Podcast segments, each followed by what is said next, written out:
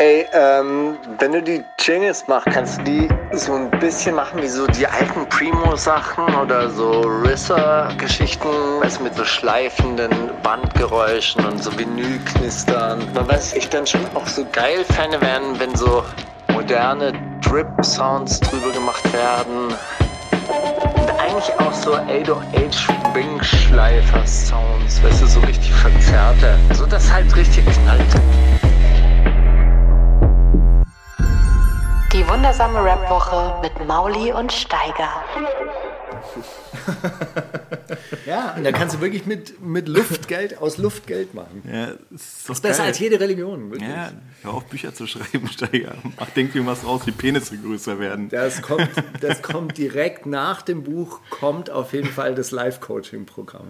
Ah, das stimmt. Das fehlt. Aber so für, für Widerstandskämpfer, würde ich sagen. So heißt so Zielgruppe Genau, Widerstandskämpfer. größerer Schwanz im Widerstand.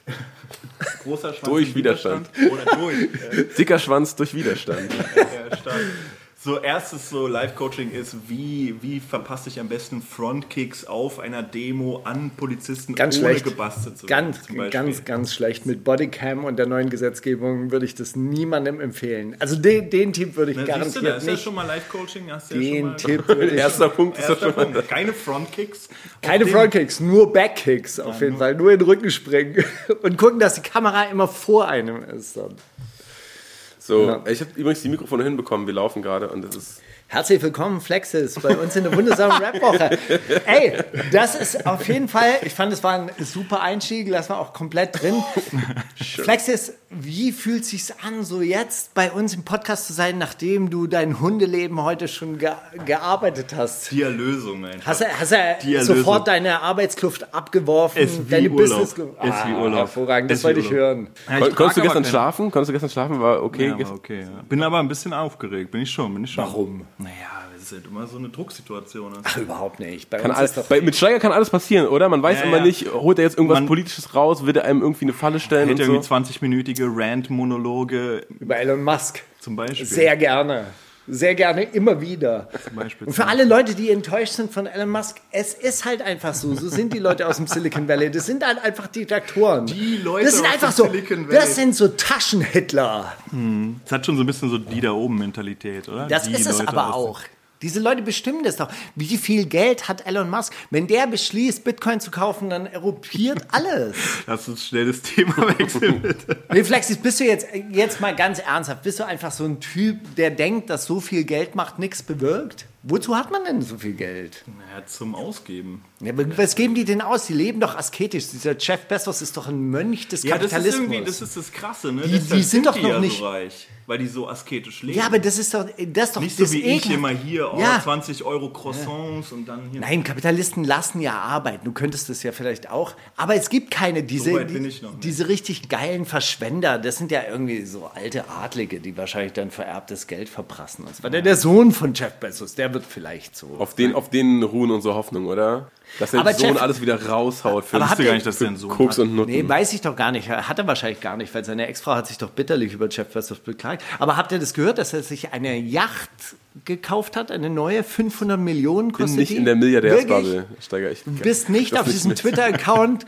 Welcher Instagram, welche Instagram-Kachel verrät dir, dass er sich eine 500 Millionen Yacht Das war neulich in gekauft hat? der, äh, auf Spiegel, habe ich das Okay. wahrscheinlich gelesen. Ach so. 500 Millionen kostet die Yacht in der Herstellung Ja. ohne Beiboot. Die braucht ein, Bei, die braucht ein Beiboot, ja, um, äh, Die zu äh, betreten. um Aber das überhaupt Teure sind versorgt nicht die. Yachten, sondern der Sprit, Ja, das klar. Kerosin Die quasi. La- das da die Lagerung und die Haltung und- und die Mannschaft und alles drum und Das dran. ist das, was die Scott Storchs dieser Welt ruiniert hat. Die, die Unterhaltungskosten für sowas. Ich, ich, die Unterhaltskosten. Unterhaltskosten, ja. Ja, weil Unterhaltung gibt es da Oder nicht. auch Das ist, da gibt es keine Unterhaltung. Das wird einfach nur, das wird genutzt. weißt du, so, da geht man einfach nur hin, um dann vielleicht so ein bisschen Yoga-Retreat zu arbeiten, abzuarbeiten. Arbeiten zu lassen, Steiger. Au, das wäre auch geil, wenn er seine Entspannung arbeiten lässt. So, ich brauche mal ein bisschen Entspannung. Könnt ihr euch da mal gegenseitig massieren? Ich gucke euch zu. Ja, ja, so andere für sich die Entspannung. Ich hatte mal so einen Kumpel, der, der hat so ähm, irgendwie eine Ex-Freundin gehabt, die in Grunewald in so einem Tennisclub war und dadurch hatte der dann so ganz komische reiche Kontakte, die gar nicht zu ihm gepasst haben und er hat dann immer so Uhren an die vertickt.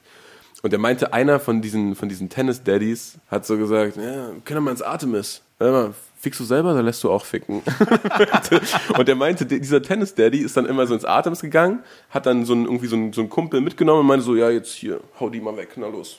Und das ist das Level von Dekadenz, wenn du andere für dich Sex haben lässt, zu deiner Belustigung, Andere für dich ficken lassen. deiner, deiner Stimulation. Aber das hat B. Tide schon vor Jahren in einem Interview erzählt, dass er das gar nicht mehr selber macht, sondern dass er nur noch zuguckt. Ich glaube, als er geheiratet hat, war das der Fall. Das war sein maximaler äh, Tribut an die Ehe. Aber, aber wirklich, wenn du in Live-Pornos dir einfach deine Live-Pornos leisten kannst. Naja, das ist halt die Verkackungshöhe auch nicht so groß, ne? Ah, Ja, du hast halt nicht den hast- Druck, du du hast hast, nicht den, den Performance-Druck. Nicht. Genau, exakt. habe ich, hab ich auch in. Du kannst aber sagen, ha, guck mal, ja, der hat die gar nicht geil weggeknallt. Du raus. Wir ersetzen dich jetzt. Du hast nicht gut performt, deine Evaluation hat Ja, ergeben du, äh, drei glaub Glaubt ihr, Das es gibt, es gibt im Artemis so, so, so Milliardärszirkel, die so Supertalent selber machen. Die sitzen dann so in der Jury und drücken die dann so weg. Und dann so, dirt, nee, das war nix hier. Weg. Das ist so Porno-Squid Game. Squirt Alter. Verwalter, ihr seid ja, ihr, wirklich, ihr eröffnet mir da neue Welten. Also das, äh, jetzt erschließt sich Neue mir Geschäftsmodelle. einiges. Jetzt macht es alles Sinn mit dieser Geschichte da über diesen Rapper, dessen Namen wir nicht mehr nennen. Und ey, oh Wahnsinn. Ja gut, okay, ey, muss ich drüber nachdenken. Redet ihr mal weiter? Ich, äh, Redet immer weiter. Ich, google, ich muss mal kurz was googeln. Macht jemand, kann jemand für mich mal 20 Minuten über Elon Musk ranten? Danke. ja, aber wirklich, also das mit diesem Performance-Druck, das habe ich auf irgendwelchen Swinger-Podcast-Websites irgendwie auch schon mal gelesen. So, dass sich äh, da Leute da unterwegs. extrem unter Druck fühlen. Naja, okay. Das hat der Spiegel Mann. gepostet. Irgendeine Spiegel Plus Story, die, die mich gecatcht hat. Extra dafür 20 Neben Euro. irgendwie so den, den Spleens der Superreichen kommt dann immer so, das habe ich im Swinger Club falsch gemacht. Aber er ist doch auch mo- modern geworden. So irgendwie in den letzten Jahren gibt es doch immer wieder auf so lifestylejetzt.de und die junge Seite von der Zeit und so. Gibt es gibt's auch immer wieder Geschichten, wie ich meine erste Swinger-Party erlebt habe und so. Ich hatte mal eine gegenüber, so eine homosexuelle Swingerparty, gleich Ja. nachdem ich eingezogen bin. Wir haben so Bonzen Apartments auf der anderen Straßenseite Mhm. und da brennt eigentlich nie Licht. Das müssen irgendwelche toten Kapitalanlagen sein, die da einfach nur rumliegen. Und irgendeiner, wahrscheinlich mal der Hausmeister oder jemand, der sich irgendwie darum kümmert, muss halt mal so eine Swingerparty dort gefeiert haben. Also Warum danach- nicht der Hausherr? Naja, weil der ja nie zu Hause ist. Naja, aber vielleicht benutzt er die ja einfach nur für Nur für. Partys. Ja, Das kann sein, aber es gab, also ich habe bislang nur eine mitbekommen. Es war krass. Also es waren so 20, 30 Männer. Und du konntest reingucken? Ich konnte es von du meinem kannst Balkon, reingucken. ja, du kannst perfekt sehen, so die auf dem Balkon und überall und einfach gebumst haben. Es war irgendwie morgens um fünf oder so. Ich hoffe, es war der Hausmeister. Das, wird- das würde mich viel glücklicher machen, so zu wissen, dass da irgendjemand diese, diese so, ne, so Spekulationsobjekte verwaltet und dann so, ja komm, jetzt, die sind da nie, wir gehen da jetzt dieses Wochenende machen wir es, scheiß drauf. Ja, ja. Wie läuft es, also wie läuft es ab, so, so rein von einem Arrangement der, der Leute mäßig? Sind denn immer so Pärchen zusammen gewesen oder waren das Genau, richtig waren so, so- richtige Knäuel, so Nee, von nee, es fünf, waren, sechs Leuten? es waren eigentlich so mehrere Zweier-, Ah, okay. Dreier-Kombinationen, also die so sich konventionell. Genau, die sich-.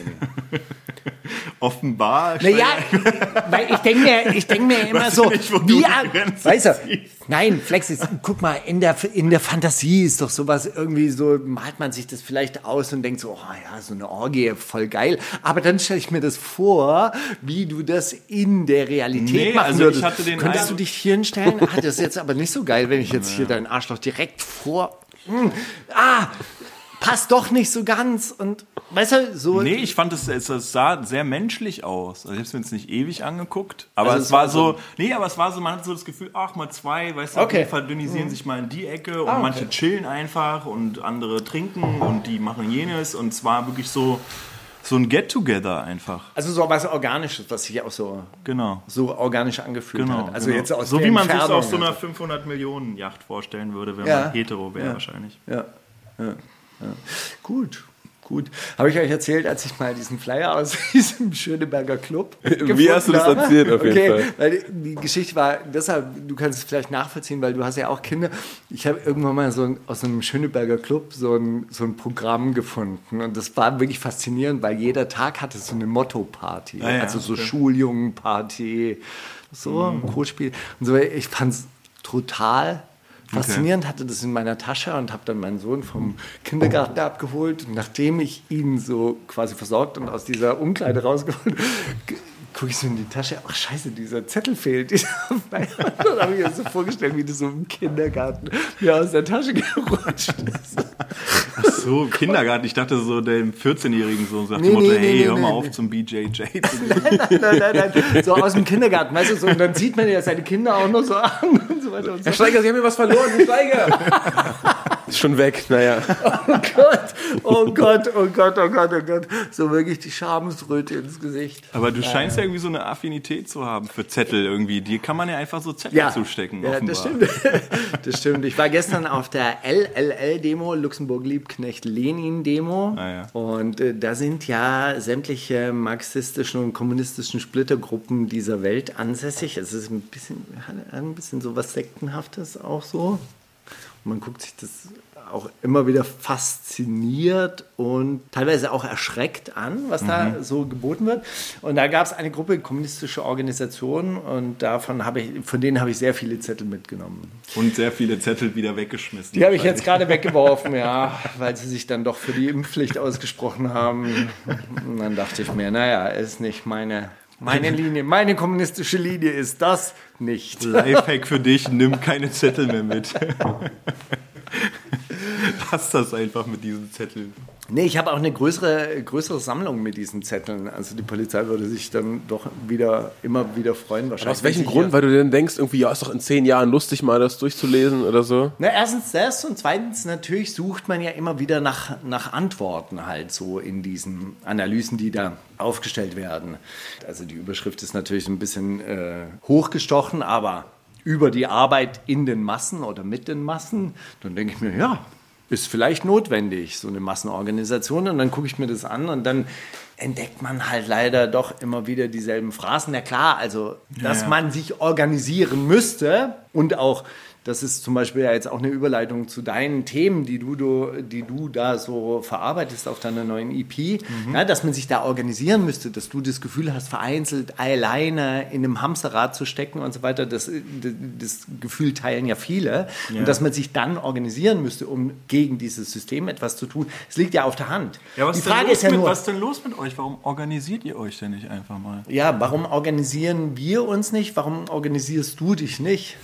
Wäre die Gegenfrage. Was, was stört dich Ihr habt daran? mich noch nicht, ihr habt mich noch nicht gewonnen. Also ich, Ja, ich lasse genau. organisieren.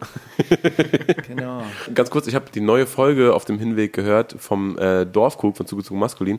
Da waren Danger Dan und Panik Panzer zu Gast, die ja Brüder sind und die auch so ein bisschen darüber geredet haben, wie das bei ihnen angefangen hat mit so ähm, in, in linken autonomen Zentren sich zu organisieren und so weiter und so fort. Und es lag daran, dass es in Aachen so recht starke rechte Strukturen gab und dann auch irgendwie mal Stress mit Leuten aus der Schule war und dann klar war, okay, da warten jetzt irgendwie jeden Nachmittag auf mich so zwölf Glatzköpfe, die mich irgendwie zusammenprügeln wollen. Ja, dann suche ich jetzt irgendwo Leute, die dagegen halten. Ja, safe. Und äh, dann ging es irgendwann auch im Laufe des Gesprächs darum, dass Grimm dann so meinte, ja, aber in Berlin zum Beispiel hat er nicht so richtig so einen Weg in die linke Szene gefunden. Das hat sich irgendwie alles, da hat man sich nicht willkommen gefühlt. Und dann meinte Danger Dan was ganz Gutes, worüber ich noch nie nachgedacht habe vorher. Meinte so, ja, aber das ist auch, also in Berlin musst du nicht einen Knüppel mitnehmen, weil du weißt, hier lungern überall Rechte rum und die geben dir auf die Schnauze. Das war in, das war in den 90er Jahren vielleicht in manchen Stadtteilen so, aber das ist, das ist kein typisches Berlin-Problem. So, und da hat man dann irgendwie, es gibt nicht diese Dringlichkeit oder so dieses, ne, man, man, wen willst du, er hat gesagt, wen willst du in Aachen in einem, in einem autonomen Zentrum, wo sich irgendwie 20 Jugendliche, wen willst du da spalten? Worin sollen die sich spalten? So, das gibt keine, da gibt es keine Splittergruppen und die zwei sind dann die und die fünf sind dann die. Sie kriegen es trotzdem hin. also Spalten ist, ist trotzdem immer möglich. Aber klar, diese Notwendigkeit, also jetzt zum Beispiel, wenn du nach Brandenburg oder Sachsen-Anhalt oder äh, noch tiefer nach Sachsen reingehst und die Antifa-Gruppen, die sind dann natürlich mit ganz anderen Problemen behaftet. Auf jeden Fall, klar, die müssen, ja- für die ist es eine Überlebensnotwendigkeit, sich zusammenzuschließen und so. Ja, und, und Dörfer über, ich meine, es gibt ja nicht in jedem Dorf irgendwie eine Organisation, dann guckst du halt, wo ist die nächstgrößere Stadt, die sowas an. und Genau, und dann, gehst du du, dahin und- dann ziehst du ja auch dorthin. Deshalb ist es ja natürlich dann auch wirklich wiederum ein großes Problem, dass die rechten Strukturen in den Dörfern halt dann übernehmen, weil die Nazis dort bleiben oder sogar gezielt zurückkommen. Also viele der Nazi-Kader, die zum Beispiel in Ostdeutschland irgendwie Nazi-Organisationen aufgebaut haben, die kommen aus dem Westen. Ja, die ziehen dann dahin, kaufen sich irgendwelche Landgüter, da dieser, äh, also diese Antaios-Geschichten da, dieser Verlag und diese rechte Denkfabrik und so, die, die haben sich ein Schloss gekauft und machen dann dort halt irgendwelche Konferenzen. Ja, aber ich bin mal zwei Jahre in Lichtenberg zur Schule gegangen, siebte, achte Klasse, auf so ein, auf so ein äh, Mathematikgymnasium damals noch. Irgendwie, ich habe ja selber in Prenzlauer Berg gewohnt, aber meine Mutter war irgendwie der Meinung, hey, geh mal auf die Schule, die ist gut. Und da war es schon so, dass es viele Nazis gab, also so viele Neonazis auf der Schule. Und es gab wirklich so, ein, so zwei Lager eigentlich. Es gab so die Zecken und die Linken und die Hip-Hopper, die waren halt alle so ein Bunch. Und dann gab es halt so wirklich Neonazis. Und es gab auch regelmäßig Auseinandersetzungen auf dem Schulhof, richtig, also ernsthafter auch. Aber reden wir da gerade so Mitte 90er, späte 90er Ja, wann wird das oder gewesen was? sein? Ich bin 86 geboren, siebte Klasse, da war ich so 13, 14, Mhm. naja schon, so zwei, Nee, 99, gab, da, aber da gab es ja 2000. in Lichtenberg noch diese besetzten Häuser. Also Na klar, gerade- Weitlingstraße Weitling- und so. Weitling Ja, natürlich, so da war das gab's- krass. Da gab es ein besetztes Haus, das von Neonazis besetzt war. Ja. Ich bin manchmal mit der U5, du musstest halt, um zur Schule zu kommen, immer am S-Bahnhof Lichtenberg umsteigen und manchmal bin ich mit der U5 die Treppe hochgelaufen und es standen immer an dieser Treppe mindestens fünf bis zehn Nazis und haben die Leute angepöbelt, die vorbeigelaufen sind. Und damals hatte ich halt immer noch so eine, naja, Sir Benny Miles Skaterhose, ne, also diese, diese Baggy Pants und Skaterschuhe und die waren immer so, ey, zieh mal deine Hose hoch und, äh, und so. Und in der Zeit habe ich halt auch viel im Osten abgehangen, so meine ersten Graffiti-Kontakte so gehabt, da so in Kaulsdorf und so, weil Freunde von mir dann natürlich, die dort auf der Schule waren, dort in Hellersdorf und so groß geworden sind. Und da war das schon so, dass du regelmäßig auch Angst vor Nazis haben musstest. Und da war natürlich dann auch der Zusammenhalt ganz anders. Und dann sind wir auch in der Zeit ja auch regelmäßig auf Demos gegangen und so, weil wir das, das Problem war für uns viel präsenter. Und es ist schon so, wenn du irgendwann in dieser Mitte Kreuzberg, Prenzlauer Berg Bubble lebst, dann nimmst du auch irgendwann so dieses Problem Neonazis gar nicht mehr so krass wahr, weil du halt irgendwie alle sind offen und äh, links und irgendwie habe ich auch eine Zeit lang wirklich so das Gefühl gehabt, das Problem existiert nicht mehr. Also wirklich so oder es gar nicht mehr als so krass wahrgenommen. Das ist, ähm, Das ist schon 2000, erstaunlich. 2015, 16 ist das ja dann wieder so aufgeploppt, Ja, ja. wo dann auch sehr viele Diskussionen stattgefunden haben. Ey, wir müssen in die Randbezirke, wir müssen raus, wir müssen da mal wieder äh, so quasi im Umland aktiv werden und so. Aber das hat aus dieser Ja. Mitte, also Kreu Kreuzberg, Antifa-Szene nie wirklich so richtig gezündet, also dass. Man, dass man da rausgeht. Ja, es ist hier wirklich einfach nicht präsent und da verstehe ich die Argumentation von den Jungs total, dass wenn das sozusagen einfach etwas ist, was vor deiner Nase stattfindet, du auch viel mehr das Bedürfnis hast, dann auch was dagegen zu unternehmen. So. Wie gesagt, aus dem Grund war natürlich eine große Organisation im letzten Jahr dieses Deutsche Wohnen enteignen. Das, hat, Mhm. das war ja auch spektrenübergreifend. Also ich meine, da gab es ja, Ja. auch genug Ansatzmöglichkeiten und Mitmachmöglichkeiten und Ja, und das hast du ja auch unterschri unterschrieben und das betrifft Ich habe das unterschrieben, obwohl ich es teilweise auch kritisch betrachtet habe, aber aus rein juristischer Sicht, aber das ist jetzt, das wird, wird jetzt zu tief. Aber ähm, ich habe es trotzdem unterschrieben, weil, ich, weil es mich ja auch betrifft. Es, Ja. Das ist ja wieder das, Genau. genau. das gleiche Phänomen. Es betrifft alle und dann haben alle das Gefühl, sie müssen was dagegen unternehmen. Und es betrifft eben auch die Leute, die halt in ihrer Woken Kreuzberger äh, Bubble aufgewachsen sind. So, ne? Das ist dann halt irgendwann schon, da ist es dann schon wieder leicht, sich zu organisieren. Genau, und äh, solche Themen, auf solche Themen müsstest du natürlich viel mehr aufspringen oder da, dahingehend müsste man sich organisieren. Ich meine, was steht denn jetzt gerade an? Also wenn, wenn du die Probleme der letzten zwei Jahre betrachtest, dann müsste man sich jetzt eigentlich für eine Vergesellschaftung des Gesundheitssystems aussprechen. Dann musst du halt einfach sagen, passt mal auf, das, was hier gerade passiert mit Fallpauschalen und wie ihr die Krankenhäuser finanziert, dieser Pflegenotstand, der ist hausgemacht. Weißt du warum? Weil die Wie werden die Krankenhäuser die finanziert? Krankenhäuser kriegen pro Intensivbett Geld. Ja, das heißt, die haben mehr, die haben mehr davon, wenn sie viele Intensivbetten belegen. Mhm. Das heißt, Deutschland hat im Verhältnis, im europäischen Verhältnis mehr Intensivbetten als jedes andere Land, aber genauso viele Pflegekräfte wie jedes andere Land. Das heißt also, äh, Intensivbetten erfordern halt eben auch mehr intensive Pflege. Das heißt, die Pflegekräfte sind komplett am Anschlag. Aber die Krankenhausbetreiber geben halt auch nichts ab. Also zum Beispiel im Messezentrum ist nach wie vor das Corona-Zentrum eingerichtet mit 500 Betten. Es steht komplett leer, weil kein Krankenhausmanager lässt einen Intensivbettenpatient gehen. Weil sie halt pro Intensivbett bezahlt werden. Ja, Krankenhäuser sind ganz normale, profitorientierte Unternehmen. So, und das und die aber gucken jetzt- ganz normal, was haben sie für Einnahmen, für Ausgaben und dann wird auch einfach ganz genau geguckt, wo muss gespart werden und was machen Unternehmen als allererstes? Kosten reduzieren. Wo kann ich das? Genau. Beim Personal. Ja. Also das ist der, ist der, das ist ganz, ganz Standard. So, ne? Und das ist ja genau das Problem, dass es da ja eigentlich keine staatlichen Regulierungen gibt, die solche Probleme auffangen, obwohl sie das eigentlich sollten. Naja, gut, probieren es natürlich mit immer neuen Reformen, aber im Endeffekt müsste man natürlich sagen, ey, staatliche Vorratshaltung, also das ist halt eben auch Lager. Also Ja, ja. einen gewissen Vorrat hältst, dann ist es halt teuer. Wenn du ein Krankenhaus auf dem Dorf oder auf dem Land aufrecht erhältst, dann ist es teuer. Das lohnt sich nicht, es rentiert Ja, sich klar. nicht, aber es wird doch gebraucht. Natürlich, das, ist doch, ja, ja. das ist doch der Punkt. Ja. Na, Im Zweifelsfall möchtest du nicht 50, 60, 70 Kilometer weit fahren müssen, sondern dann wäre es schon cool, wenn du in 20 Kilometer Entfernung dein Krankenhaus hättest, dein Ja, Dorfkrankenhaus. und da nicht jemand steht, der irgendwie seit 36 Stunden arbeitet und irgendwie die siebte Bahn Speed Voll. geballert hat und während er dein Röntgenbild macht. das machen die doch nicht. Das Doch, ist doch, jetzt das machen die schon. wirklich. Natürlich. Ja, du bist so der, der Mann für diese bin der äh, Mann fürs Substanzen. Der oder? Substanzmann. Nee, ist mir schon aufgefallen. Also ich bin wirklich mal, ähm, irgendwann hatte ich einen Bänderriss vom Fußball. Das hat einfach so krass wehgetan, dass ich nachts in die, noch in die, in die Unfallklinik gefahren bin und ich hatte da so einen Arzt vor mir und dachte mir so, Bruder, du bist doch druff. so, ja. Ich glaube, so Anästhesisten haben überhaupt keine Scheu, irgendwie klar. in den Arzneimittelschrank zu greifen, oder? Die kommen morgen zur, morgens zur Arbeit und dann erstmal kurz ein Tropf. Dann wird erstmal alles da an Mineralien und so, was du brauchst, reingeballert. Dann geht es dir wieder gut und dann geht es von vorne los. Also ich meine, das ist doch auch so ein, so ein Standardding bei Leuten, die viel arbeiten. Auf jeden Fall, du arbeitest auch viel. Deshalb gleich die erste, Die Überleitung. erste Überleitung zu deinem Song von deiner neuen EP. Wann ist die rausgekommen? Die ist im November rausgekommen. Im November, aber Ja. wir haben dich jetzt erst in der Sendung. Schade, aber eigentlich auch ganz geil, weil wir können uns natürlich Nach der EP ist vor der EP. so, so zu sagen, du hast ja auch genug Material eigentlich für noch mehr. Wird auch noch mehr kommen jetzt demnächst, ja. Aber dann würde ich sagen, Hundeleben Hau rein. spielen wir doch als programmatischen Titel für alle da draußen, die ja auch in diesem Hamsterrad gefangen seid.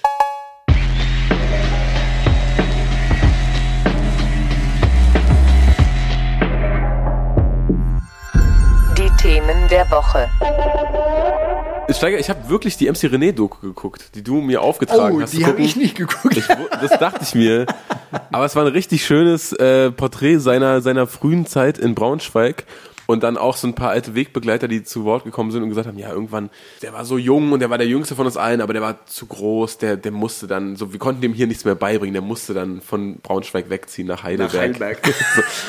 Einen Moment gab's da und über den möchte ich mit euch reden, weil ihr diese Sache aus der anderen Perspektive mitbekommen habt. Und zwar hat er dann erzählt von so einer der ersten Jams und er meint, das war so surreal, weil das war, das gab so dieses Jugendzentrum da und das war, da war ein Club und so und da gab es ab und zu Breaker und so, aber dann auf einmal sind irgendwie Leute aus Berlin und Hamburg und so auch aus so größeren Städten dazugekommen und alle hatten da das gleiche Mindset, alle fanden Hip-Hop geil und alle wollten auch breaken und auch scratchen und auch freestylen und Dings.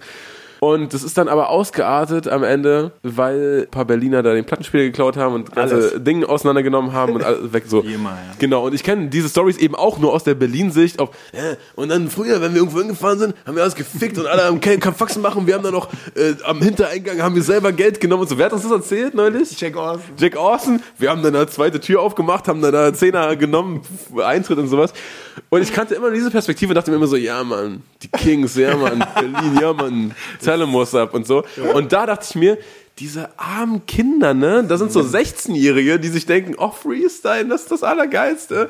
Und dann kommen da so, kommen da so besoffene Jugendliche und nehmen dein, dein Jugendzentrum auseinander und du hast auf einmal nichts mehr. Und die Stadt macht dann irgendwie da noch äh, Faxen und sagt so, ja gut, diese Jugendjams müssen wir erstmal unterbinden. Da ist erstmal in Zukunft, äh, ne? Das ist, das ist so, das ist so Panne irgendwie, wenn man so drüber nachdenkt eigentlich. Ich glaube, weshalb diese Stories auch so legendär geworden sind, ist wegen diesem Odem on the Run Buch, ähm, was ja, glaube ich, so jeder, der irgendwie mal gesprüht hat, ich weiß nicht, ob du es gelesen hast, Nee, ich kenne Odem vom Namen, aber. ist so dieses, so eins der legendären Bücher, die ich so mit 13, 14 gelesen habe, um so hooked zu werden, was so Graffiti und so betrifft. Und da beschreibt er das halt sehr, sehr anschaulich oder lässt, lässt beschreiben.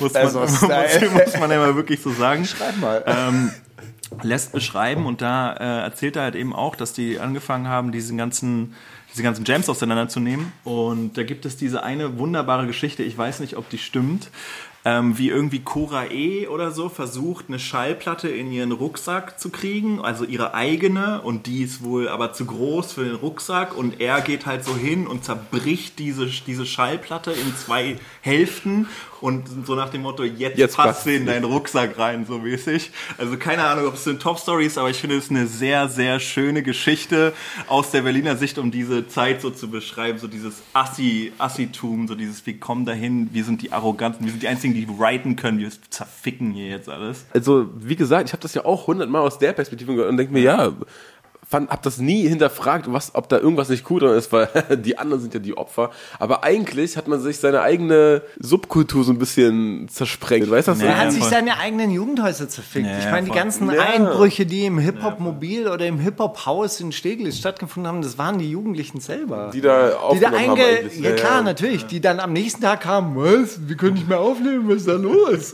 ja, weil alle Plattenspieler zweimal im Monat irgendwie das Ding da leer geräumt wurden. Ja, und ich glaube, dass auch richtig dieser, dieser bescheuert. Ruf, dieser Hip-Hop-Ruf, so, also dem, also es war ja mal eine Zeit lang so, dass die Hip-Hop-Kultur so eine Assi-Kultur ist von irgendwelchen Leuten, die halt irgendwie auf alles scheißen und so. Ich glaube, dass das auch der Grund dafür ist, dass das so lange. Ich erzähle mal vielleicht drei Geschichten darum. Also ein Element, ein Element an dieser Geschichte ist ja eigentlich, was du gerade erzählt hast. Man lebt so vor sich hin und denkt irgendwie so, ich bin der einzige Mensch auf dieser Welt, der Hip-Hop kennt. Und dann plötzlich gibt es eine Jam. Ja? Und dann wird eine Jam veranstaltet und dann merkst du irgendwie so, aus ganz Deutschland kommen andere Leute und die sind dann auch auf dieser Jam. Ich hatte immer dieses Pech, dass ich mir diese Fanzines gekauft habe und von diesen Jams immer nur gelesen habe, wo sie dann in Stuttgart Mitte im Jugendhaus anscheinend stattgefunden haben. So, ich habe das quasi immer nur oder ich habe dann in, gelesen. in, in Berlin bin ich dann immer äh, zu New Noise gegangen und habe mir diese Fanzines gekauft und dann habe ich so gelesen, äh, am, am 15. Januar, ah, am 12. Januar war auf der Insel wieder eine SWAT-Posse Jam. Ah, schade. ja, leider, leider verpasst, weil auch diese Fanzines kamen ja nicht regelmäßig raus, also die kamen dann teilweise wirklich raus, als die Partys schon vorbei waren. Ja, die hatten so einen Veranstaltungskalender. Du hattest ja kein Internet. Das war ja richtig verrückt. Bist ja, deshalb nehme ich wahrscheinlich auch von jedem noch Zettel an, weil ich in dieser Zettel, nee, weil ich da in dieser Zettelgeneration da aufgewachsen bin. Es gab Flyer. Ja. daraus hast du deine Informationen oder es auch Fanzines und daraus hast du deine Informationen bezogen Ja, und deine, deine Veranstaltung bezogen. So, das, ähm, das war das eine. Und das andere war, wenn wir in Berlin Hip-Hop-Partys veranstalten wollten, Ja. ja, dann ha haben wir keine Räume gekriegt. Ja, wir sind ja von Schokoladen zu, was weiß ich, akut oder sonst irgendwas Keiner hatte gerannt. Bock, das und zu machen. keiner hatte Bock, Ja, ja, safe. Hip-Hop-Veranstaltungen zu machen, weil da alles zugetaggt war und weil du safe eine Schlägerei. Schlägerei hattest. Immer. Und das Problem ist ja auch so, und es war auch ganz lange zum Beispiel auf diesen Inselpartys so. Ich glaube, es war auch so eine der ersten Partys, wo ich irgendwie eins der ersten Konzerte von Echo und Savage gesehen habe, wo Echo noch sein Backup war, zusammen mit Jack Orson und so weiter. Oder auch halt irgendwie damals von MK1 und so gab es ja diese ganzen Inselpartys, wo damals so alle Untergrundrapper, die in Berlin irgendwie angesagt waren oder irgendwie am Start waren, mal aufgetreten sind. Bei ja. der Insel der Jugend. Bei der Insel, genau, bei der Insel der Jugend. Und es war jedes Mal so, dass irgendwie die, die, die Quote Frauen-Männer war so 98 Männer, 2% Frauen. Auf safe. Und es war immer so, dass auf dieser Brücke, da gibt es ja diese lange Brücke zu dieser Insel, und dort war es immer so, dass Leute abgezogen wurden, Leute geschlagen wurden, Massenschlägereien gab, die ganze Party aufgelöst wurde um drei und irgendwann hatte einfach keiner mehr Bock darauf. Du hattest auch immer das Problem, irgendwie eine Security zu finden, die mit dieser Situation umgeht. Weil du hattest oft halt aus Security, die das überhaupt nicht gepeilt hat, die einfach auch Hass auf diese ganzen Leute hatten, die da kamen. Ja, und dann brauchtest du eine, eine Hip-Hop-Security und die besten Erfahrungen, die wir dann am Ende gemacht haben, waren mit diesen Leuten von OGS. Das waren aber Leute, die selber gesprüht haben, die ganz handfest waren und die es einigermaßen gepeilt haben, mit Hip-Hopern zu sprechen. So.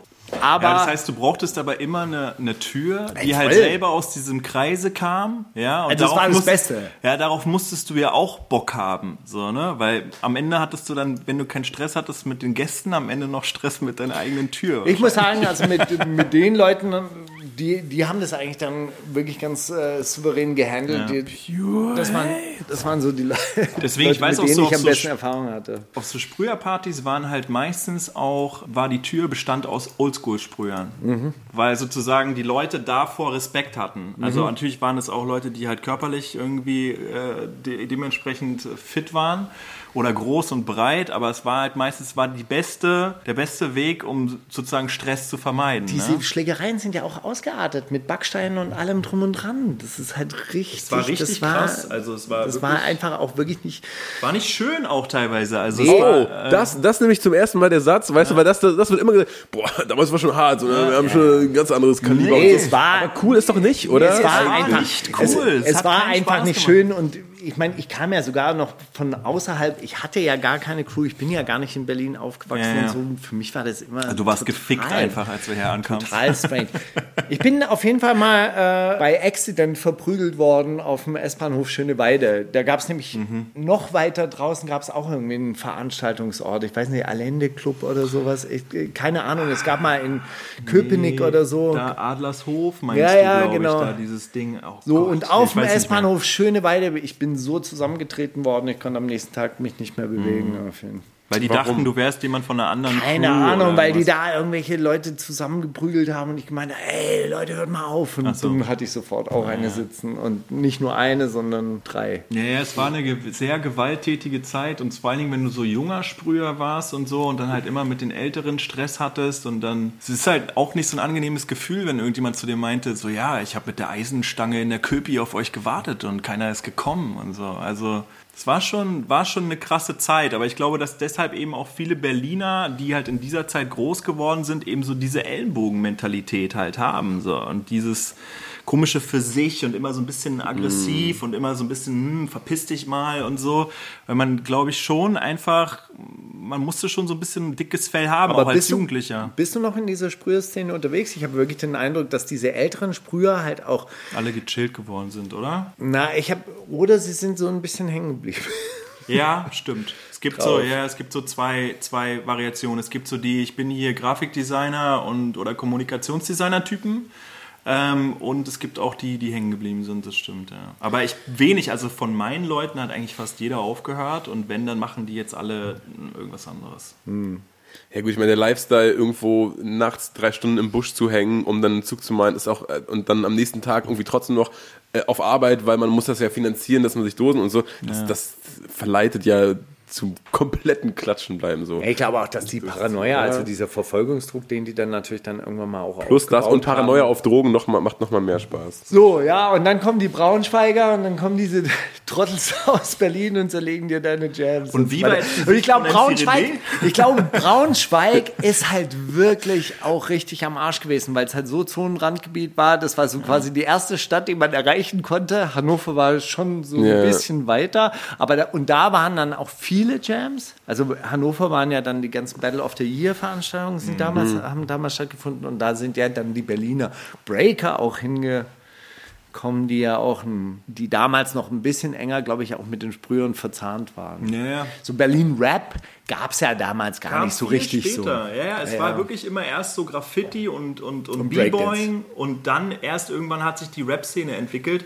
und dadurch, dass die Rap-Szene vor allen Dingen in Berlin auch so Sprüher geprägt war, war sie, glaube ich, auch so rough. Also das ist meine, meine Theorie.